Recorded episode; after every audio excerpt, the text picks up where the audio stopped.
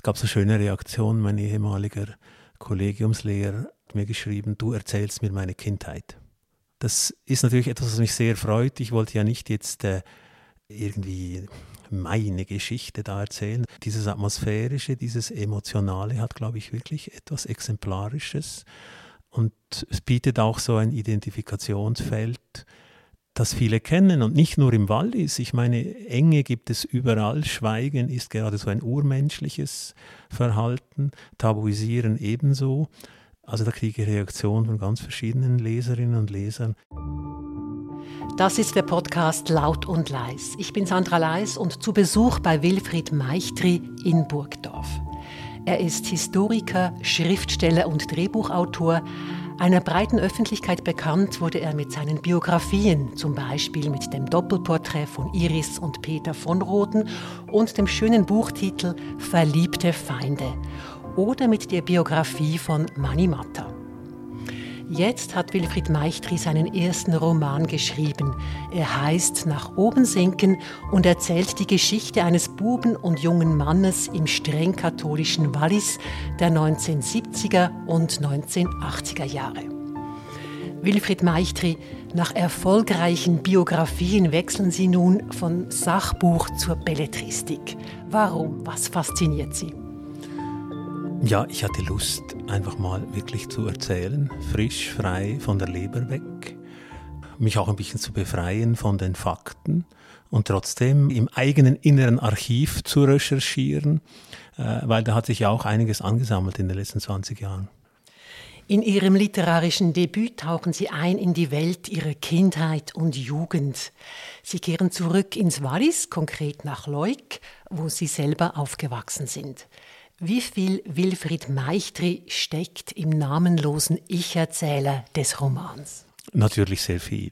Das muss ich offen sagen, steckt sehr viel darin. Das heißt aber noch lange nicht, dass alles wahr ist.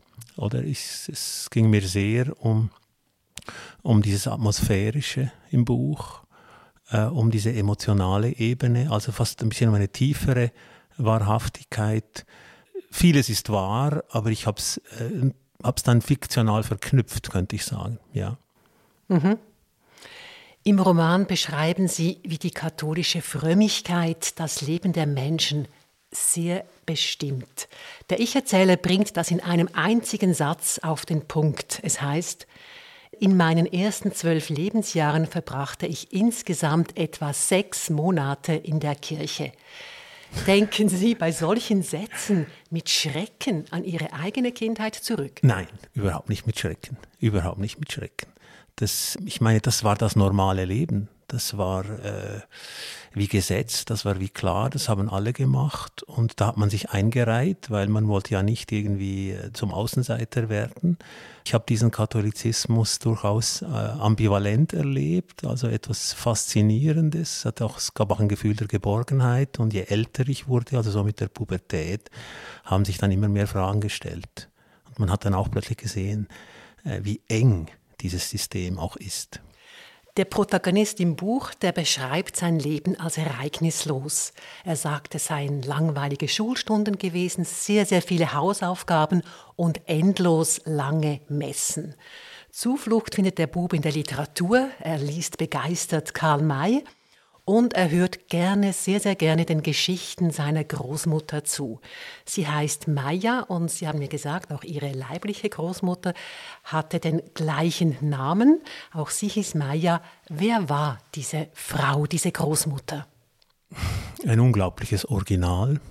Bei allen Leuten im Dorf sehr beliebt, weil sie wunderbar erzählen konnte, weil sie ein unglaubliches Repertoire an Witzen intus hatte, Anekdoten und weil sie dieses Talent hatte, äh, Geschichten zuzuspitzen, äh, von der Wahrheit auszugehen und dann aber doch ihr höchstes Ziel war, dann eine Pointe zu finden und die Leute äh, zu unterhalten. Ich beschreibe das im Buch ja auch, äh, wie sie da im Dorf ist und wenn sie irgendwo Witze erzählt, dass, dass die Leute da hinstürmen.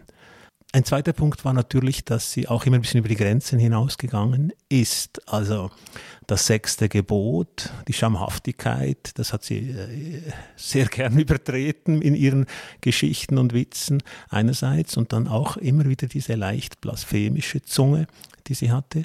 Und das war, glaube ich, für viele Leute auch eine Möglichkeit zu kompensieren. Sie hat quasi stellvertretend für viele andere hat sie äh, auch kritisiert, was, was viele gar nicht gewagt haben. Mhm. Sie haben die Witze erwähnt, sie hat ja auch Geschichten erzählt und die Enden immer wieder variiert und frisiert sozusagen. Aber an Allerheiligen, also so ist es im Buch beschrieben, erzählt sie immer denselben Witz, nämlich über den Pfarrer, also den Dorfpfarrer, und der stirbt eines Tages, klopft dann an die Himmelspforte an und Petrus kennt ihn nicht und vor allem er kennt nicht einmal die katholische Kirche. Und das beschreiben Sie, dass da das Publikum jedes Mal sich wieder kugelt vor Lachen und wirklich ja, das fast nicht fassen kann, dass nicht mal Petrus die katholische Kirche kennt. Was glauben Sie, warum wirkt Humor auch so befreiend auf Menschen, dieses befreiende Lachen an Allerheiligen? Ich denke, diese Kirche, diese, diese Pflicht und diese Zwänge, das hat die Leute halt schon sehr wie an die Leine genommen. Sie waren, ja, sie fühlten sich auch unterdrückt, das muss man sagen. Ja, es ist die gleiche Ambivalenz, wie ich sie vorher beschrieben habe. Und dieses Lachen, das war so ein, ein, ein Akt der Entspannung. Das hatte ich ja auch, dieses Gefühl, jetzt kann man es mal ein bisschen heimzahlen, weil man hat es eigentlich nicht gewagt, öffentlich irgendetwas zu sagen den Pfarrer zu kritisieren. Das, das passiert dann so äh, halt in den privaten Runden man konnte Dampf ablassen, glaube ich, äh, in diesen Momenten. Und ich kann mich erinnern, dass das waren wichtige Momente. Das sind vielleicht Momente, die verhindern, dass es vielleicht eben auch ins Aggressive kippen könnte. Mhm. Der Witz als Möglichkeit, eben auch äh, vielleicht Aggressionen abzubauen. Die Großmutter war ja verwitwet oder ist verwitwet im Buch.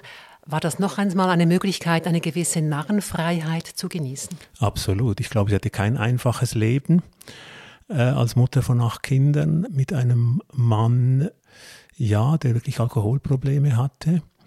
Und sie hat nach seinem Tod hat sie noch fast 30 Jahre gelebt und hatte dieses Haus im Hexenplatz und das war ein Treffpunkt. Die Leute sind vorbeigekommen. Sie hat sich viel freier gefühlt. Und ich glaube, sie hat das Leben genossen. Ich glaube, es war der schönste Abschnitt ihres Lebens, die letzten 30 Jahre. Ein zentrales Thema dieses Romans ist das Schweigen. Der Bub in diesem Entwicklungs- und Bildungsroman schaut die Erwachsenen befremdlich an, erstaunt und realisiert, dass sie mit Worten sparen und eines Tages ist er überzeugt, dass sie ein sogenanntes Sprechkonto haben. Also das heißt, wenn dieses Konto eines Tages aufgebraucht ist, dann verstummt der Mensch. Wie haben Sie selber dieses Schweigen in Ihrer Kindheit und Jugend erlebt? Also ich hatte dieses Bild selber im Kopf. Das, das, das war Ihr eigenes? Das war mein eigenes Bild, dass die Worte sparen. Ich, ich habe das nicht verstanden, es hat mich irritiert und ich habe nach einer Erklärung gesucht. Ich weiß nicht, woher das kommt, aber ich wollte immer reden. Ich wollte immer reden und habe gemerkt, die wollen das nicht. Oder man redet nicht. Oder, oder das, das, die Kommunikation in der Familie hat sich eigentlich fast ein bisschen beschränkt auf auf so Pflichtsachen im Alltag, Dinge, die man erledigen muss. Es gab eine große Scheu vor Nähe und das hat mich irritiert, weil das ist eigentlich etwas, was mich am meisten interessiert hat. Ich kann mich auch erinnern, es war für mich immer unglaublich beglückend, wenn ich jemanden getroffen habe und ein wirklich persönliches Gespräch führen konnte. Und natürlich, in letzter Konsequenz habe ich, habe ich gedacht, äh, ich bin wahrscheinlich ein sehr komischer Mensch weil ich dieses Bedürfnis habe und, und die wenigsten scheinen das zu haben. Es, es, es, vielleicht hat das sogar etwas mit dem Katholizismus zu tun. Es waren diese großen Lebensfragen. Wer bin ich? Was ist das Leben? Gibt es Gott? Und so weiter, oder? Wie soll ich leben?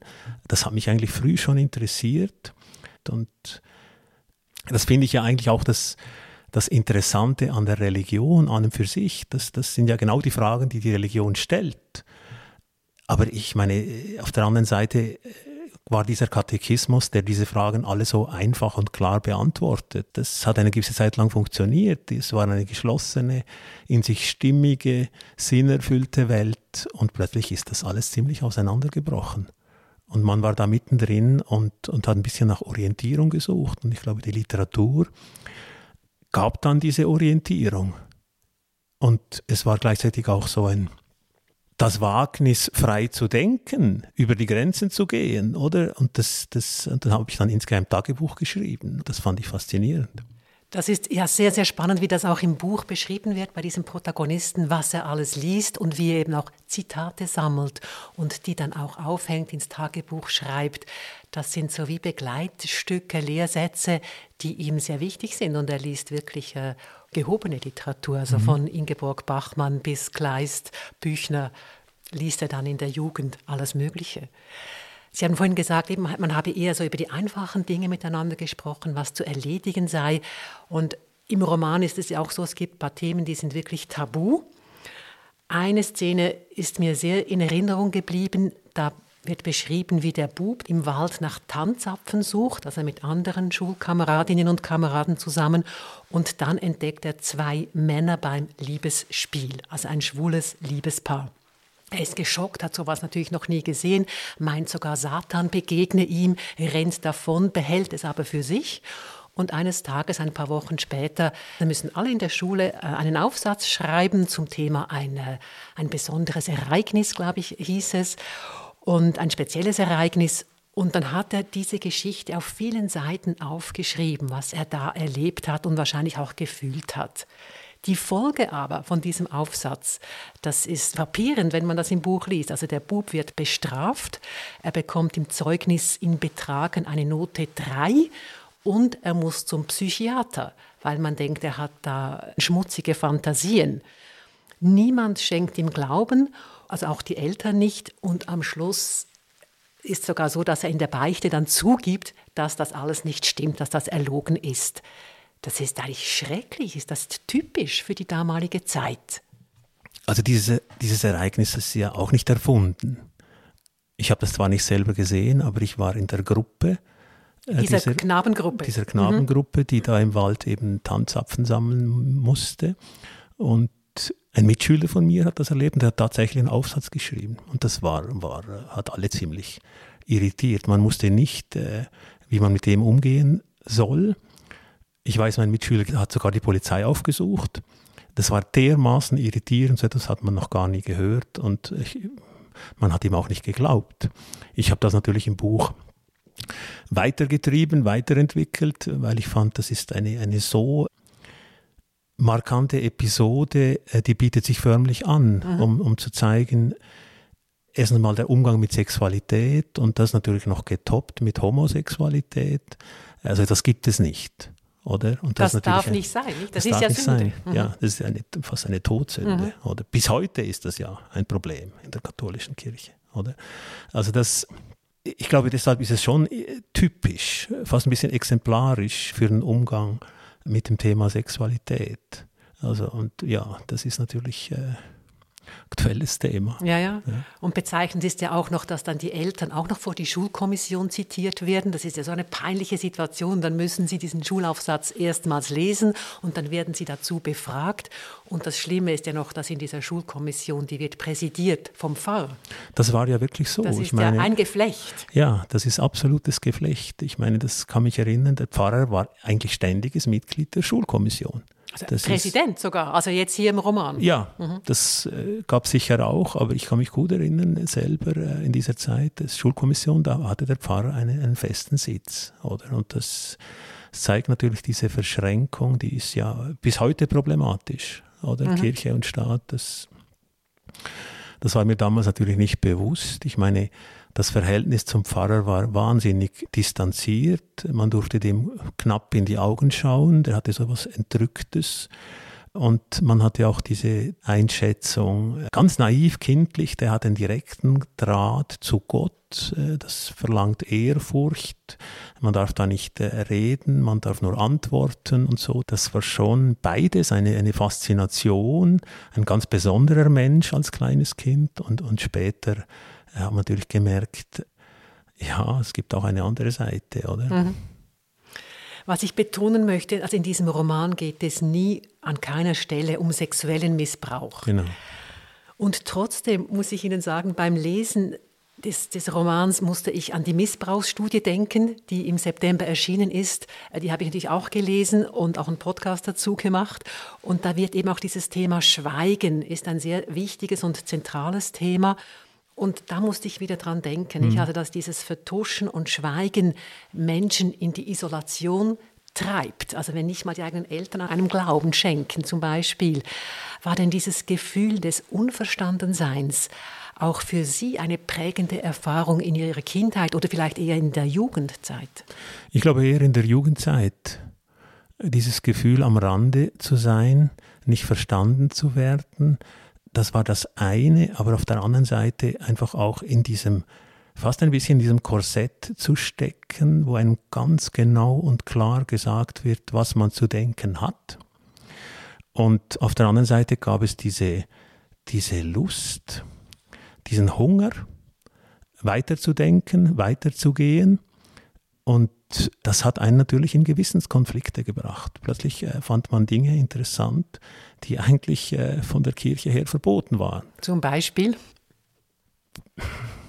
Sich mit dem Kommunismus auseinanderzusetzen, zum Beispiel, oder, oder äh, vorehelichen Sex zu haben, oder äh, mal zu trinken oder, oder was weiß ich, eben all diese Gebote, die dieses Leben bestimmt haben.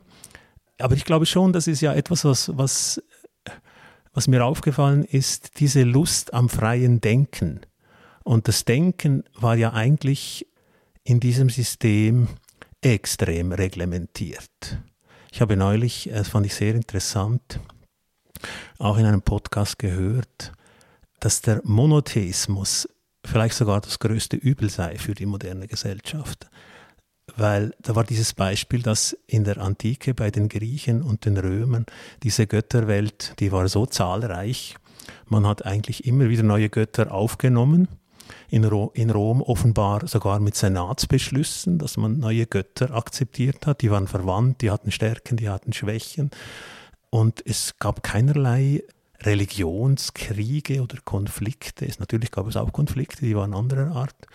Und dass dieser Monotheismus mit einem Gott, der, der da absolut gesetzt wird und alle anderen quasi als falsche Wahrheiten taxiert, dass das, dass das eigentlich äh, ein großes Übel ist. Das sind solche Gedanken. Plötzlich denkt man so Dinge und möchte über die Grenze hinausgehen und gleichzeitig wird man wieder zurückgepfiffen. Oder, da merkt man natürlich dann auch die Konditionierung, man hat ein schlechtes Gewissen. Mhm.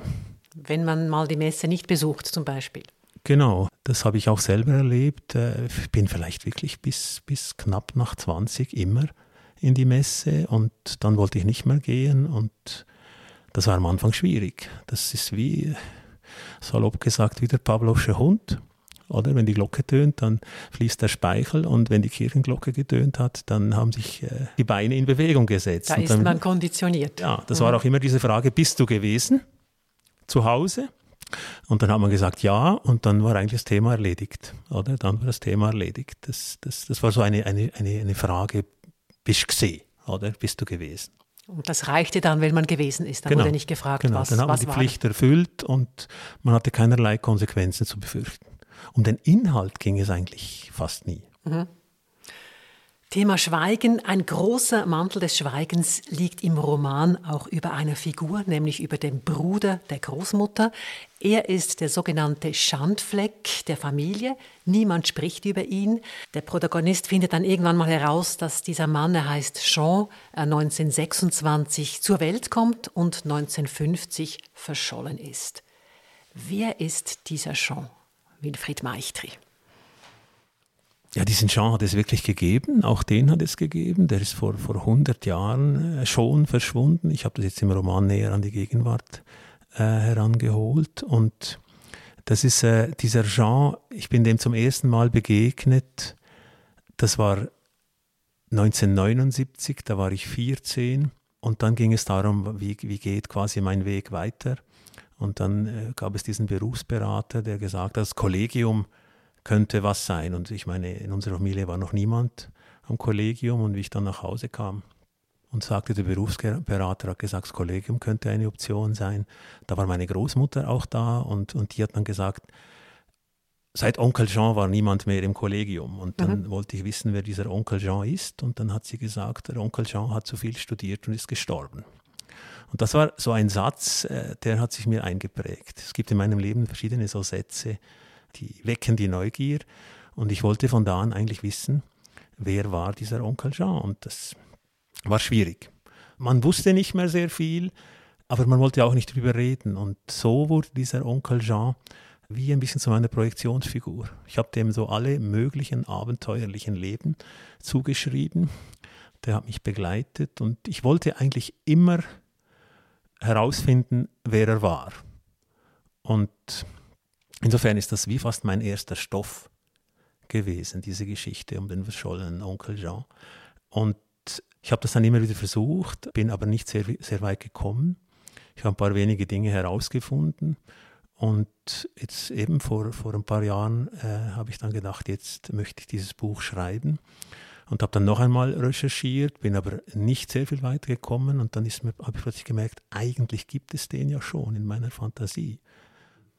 Eben, Sie haben jetzt keine Biografie über diesen Jean geschrieben, sondern ihn literarisch verarbeitet. Das ist ja was anderes, weil Sie jetzt auch Ihre eigene Fantasie in ihn reinstecken konnten. Genau.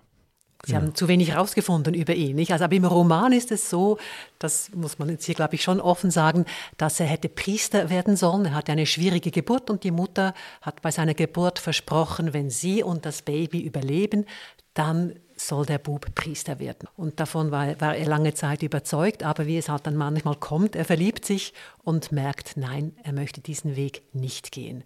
Mehr wollen wir hier nicht erzählen, wir wollen nicht spoilern, aber einfach, das ist die Problematik, nicht? Genau. Also er steckt in dieser Priesterproblematik.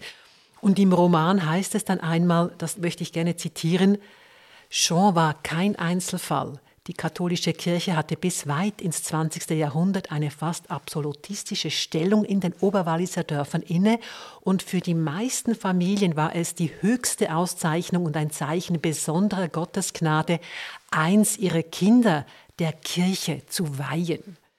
Wilfried Meichtri, ist das heute vorbei im Wallis? Ich denke schon, dass es vorbei ist. Ich kann nicht ausschließen, dass es immer noch diese Träume gibt. Aber ich glaube, so wie das mal war, das ist vorbei. Man sieht es ja auch. Es gibt ja kaum noch Nachwuchs in der katholischen Kirche. Aber das ist vielleicht etwas, was man zu wenig weiß. Das sind natürlich wirklich, ich kenne ein paar Fälle. Das sind erschütternde Geschichten auch. Natürlich ist das nicht ein Missbrauch, jetzt äh, das große Thema, aber es ist natürlich, äh, könnte sagen, es ist fast ebenso erschütternd kenne Fälle von, von Leuten, die, die dann wirklich gewartet haben, bis die Eltern gestorben sind und dann ausgetreten sind. Es ist ein Zufall, aber ich habe gerade gestern einen Brief, äh, habe mir ein, ein, ein, Freund einen Brief gezeigt, den die Mutter seines Vaters geschrieben hat, die, ihn eigentlich, die ihm eigentlich auch wie so ein bisschen äh, durch die Blume sagt, dass er doch äh, Priester werden könnte und dass das eine große, große Ehre für die Familie sei. Das sind Dinge, die hat es gegeben. Und bei Jean, wie ich da recherchiert habe, hat mir auch ein entfernter Verwandter gesagt, es hätte eben zwei, zwei Gerüchte gegeben. Das eine sei eben tatsächlich der Weg des Priesters, äh, den man ihm habe aufzwingen wollen. Ein anderer sei, dass er das Baugeschäft seines Vaters hätte übernehmen sollen und dass ihm beides nicht gepasst habe und dass er dann halt abgehauen sei. Für mich war dann klar, mich interessiert eigentlich schon diese Geschichte mit, mit diesem Zwang, jetzt einen geistlichen Beruf zu ergreifen. Mhm. Ich meine, es gab ja, es gibt ja auch diese, diese beiden Klosterfrauen. Das habe ich auch selber noch erlebt.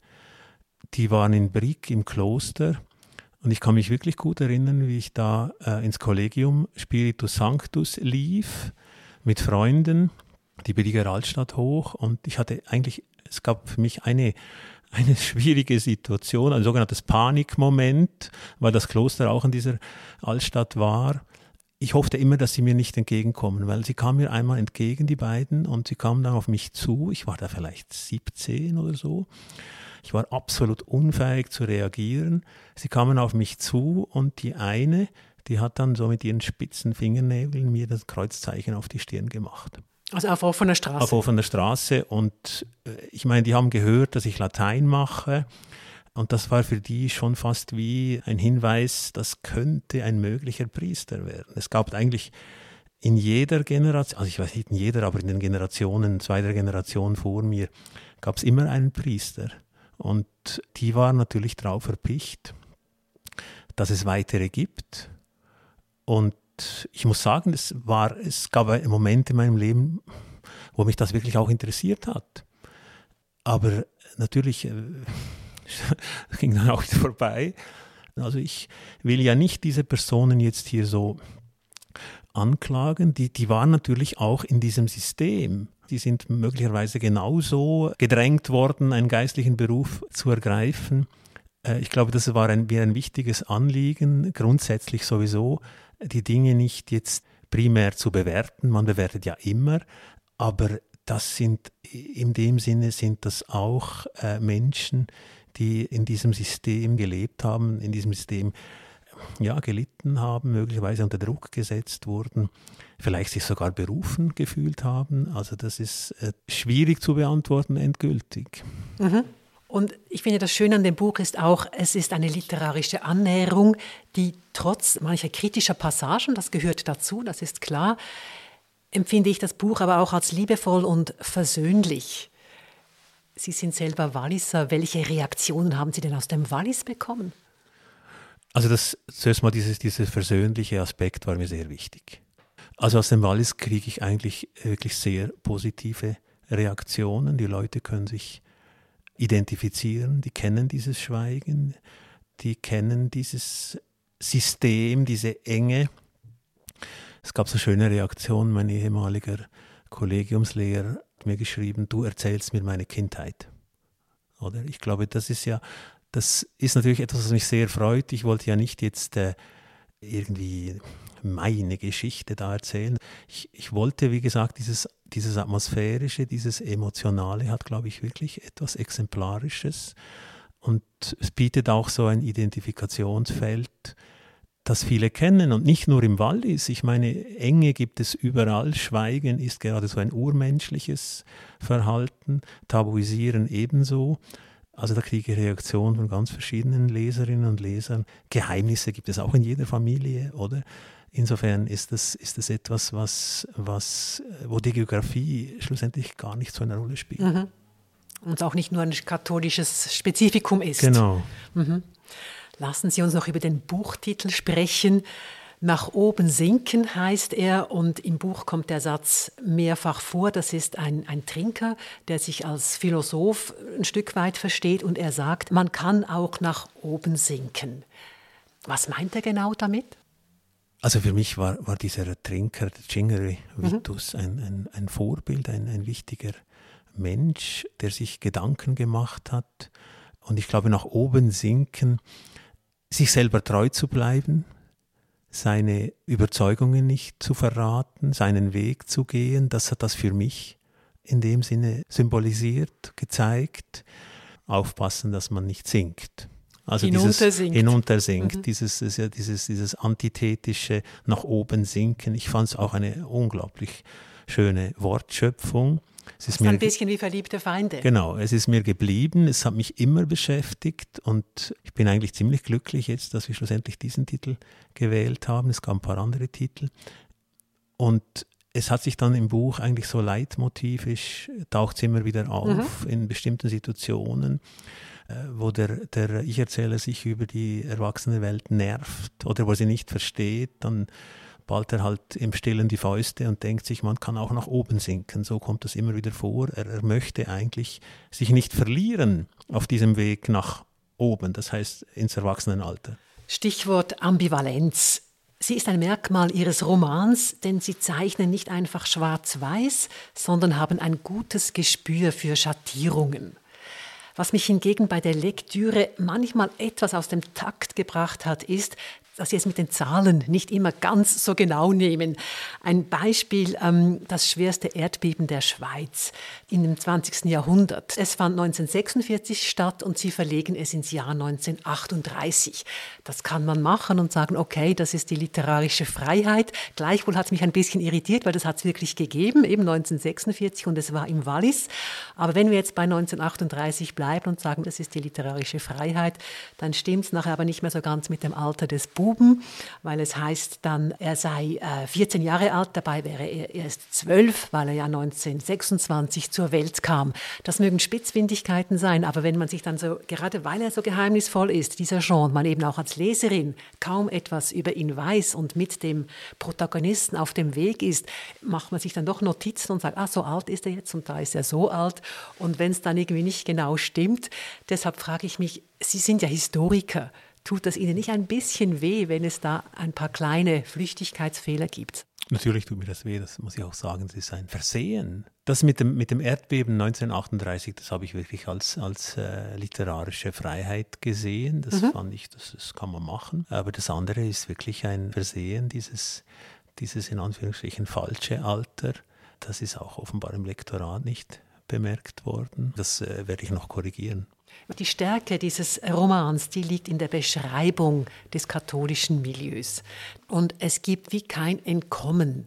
Was einem dann aber auffällt bei der Lektüre, und das ist auch ein Motiv neben dem Schweigen, das sich durch den Roman durchzieht, das ist das Motiv, dass man sich immer wieder in die Flucht versetzen möchte, also der Hang zur Flucht. Ist das typisch für diese Zeit, dass man sich dann doch wieder in eine andere Welt hineinträumt? Wie typisch das ist, kann ich eigentlich so nicht beantworten. Ich kann nur sagen, bei mir war es so. Ich hatte dieses Eskapistische stark äh, und das hat natürlich die Literatur wunderbar bedient. Ich glaube, es war immer diese Neugier auf das Leben und gleichzeitig so ein bisschen dieses Gefühl, in diesem Korsett zu stecken, nicht wegzukönnen. Und dann auch natürlich diese, diese Berge, die die Sicht auch eingeschränkt haben. Und das hat wie die Fantasie äh, angekurbelt. Und Karl May hat das natürlich auch wunderbar bedient, oder? Das ist perfekt. Das, und das ist ja durchaus typisch äh, für, für meine Generation. Karl May kennt man heute, liest man heute fast nicht mehr. Ist ja heute auch problematisch, oder? Äh, aber, aber damals war das, und dann diese Filme, oder da, da, das war fast wie die neue Messe, in Anführungsstrichen, mhm. oder diese Möglichkeit, man könnte auch etwas ganz anderes erleben. Man hat das eigentlich aber dann auch nicht für wirklich real gehalten. Auch die Mutter des Ich-Erzählers, die flüchtet sich in Schlagerlieder. Genau. Die kommen auch vor im Roman. Und ähm, auch das ist eine Art Flucht. Und der Vater flüchtet sich in die Lottozahlen, träumt wahrscheinlich vom großen Gewinn eines Tages. Mhm. Also es hat eigentlich jeder und jede hat so seine Oasen, wenn ich das so sagen darf. Ja, das war sehr, sehr schön eigentlich. In, ich hatte eine Lesung in FISP, da sind ganz viele Leute gekommen und dann habe ich genau diese Stelle gelesen mit den Schlagermelodien und äh, habe ich gedacht, soll ich jetzt das singen oder nicht? Und dann habe ich das gesungen und das Publikum hat dann mitgesungen. Und das war ein unglaublicher Moment. Da habe ich noch einmal gemerkt, die, das sind ja, war auch ein bisschen die ältere Generation, die kennen das alle, oder? Und das war, war eigentlich der schönste Moment dann äh, in der ganzen Lesung. Sie selber haben das Wallis dann verlassen als, als junger Mann. Sie haben in Freiburg und äh, Bern studiert, in Bern auch doktoriert und heute leben Sie seit 16, 17 Jahren hier in Burgdorf, wo wir uns auch treffen. Heißt das für Sie auch, dass Sie jetzt hier in Burgdorf die nötige Distanz haben zum Wallis? Das war in der ersten Zeit, wo ich, wo ich noch in Bern gelebt habe, war das sicher so. Ich fand das ein unglaubliches Erlebnis, in Anführungszeichen, in der großen Stadt Bern. Das war etwas, äh, ja, ich glaube, die, die Erfahrung aus dem Wallis nach Bern zu kommen, war größer, als jetzt, wenn man heute nach New York geht. Oder, Meinen Sie? Also vom Eindruck her, von der Stadt das, das fand ich schon. Diese Möglichkeit, diese Freiheit und plötzlich gab es ein Kino, man konnte ins Theater und es gab Lesungen und es gibt Buchhandlungen, all diese Dinge, die gab es nicht. Heute habe ich nicht mehr dieses Gefühl, dass ich, dass ich in die Distanz gehen muss. Ich gehe sehr gerne ins Wallis, ich habe viele Freunde im Wallis und äh, liebe auch die Landschaft für mich ist das heute eigentlich fast ein bisschen auch, das sieht man jetzt auch in diesem Buch, das ist ein Stoff geworden. Das ist ein Stoff geworden. Das ist ein, ein, ein reicher Stoff. Und es hat mich einfach auch gedrängt, das zu erzählen. Vielen Dank, Wilfried Meichtri, für diese Ausführungen. Ich bedanke mich auch. Das ist die elfte Folge des Podcasts Laut und Leis. Zu Gast war der Historiker, Drehbuchautor und Schriftsteller Wilfried Meichtri mit seinem Roman Nach oben sinken. Erschienen ist das Buch im Verlag Nagel und Kimche. Und wenn ihr, liebe Zuhörerinnen und Zuhörer, uns Feedback geben mögt, gerne per Mail an podcast.cat.ch oder per WhatsApp auf die Nummer 078 251 67 83. In der nächsten Folge von Laut und Leis begrüße ich Helena Jeppesen-Spuler. Derzeit ist sie in Rom als Mitglied der Weltsynode. Erstmals in der Geschichte der römisch-katholischen Kirche dürfen bei einer Bischofssynode auch Frauen abstimmen. Rund jedes siebte der 364 stimmberechtigten Mitglieder ist weiblich. Eines davon ist die Schweizerin Helena Jeppesen-Spuler vom Hilfswerk Fastenaktion. Bis in zwei Wochen und bleibt laut und manchmal auch leise.